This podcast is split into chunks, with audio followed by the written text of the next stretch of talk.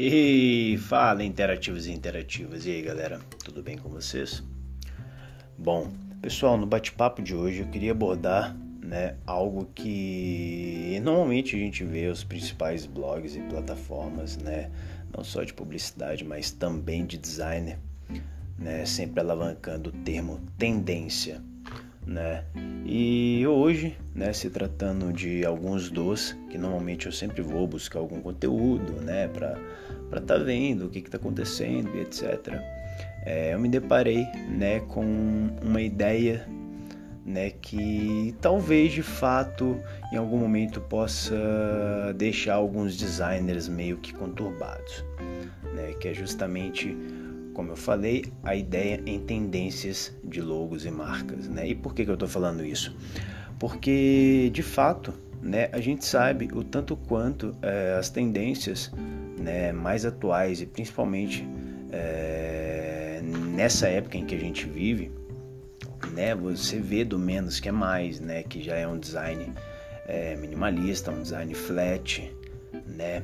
Porém, o que normalmente eu não consigo identificar, né, principalmente em alguns designers iniciantes, é a forma como eles veem e interpretam, né, essa ideia de tendência.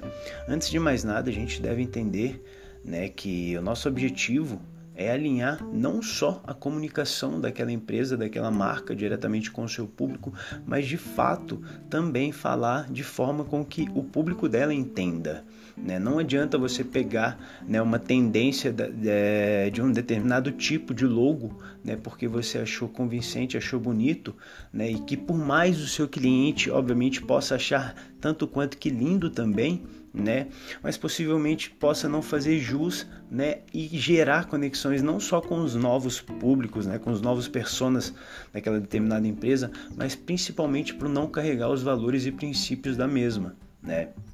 E antes de mais nada, nós designers temos que entender, né? Que acima de tudo né, o nosso principal impacto né, para com qualquer negócio é justamente gerar né, essa comunicativa, né, porque o design, acima de tudo, ele é um meio para algo muito maior.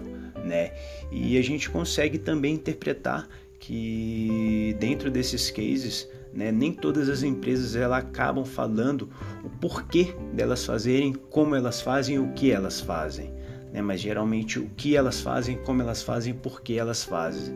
Então, talvez né, antes da gente até mesmo buscar trabalhar com essas aplicações de tendências de logo de design, né, mas talvez fazer com que eles entendam acima de tudo o propósito para que você consiga não só transparecer isso de forma visual, né, mas também tanto quanto objetiva e comunicativa com o cliente final. Beleza, galera? Bom, vou ficando por aqui né? E a gente, no decorrer desses dias, a gente vai se falando e prometo estar tá passando aqui com mais frequência. Um forte abraço, uma linda e maravilhosa semana e até breve. Valeu!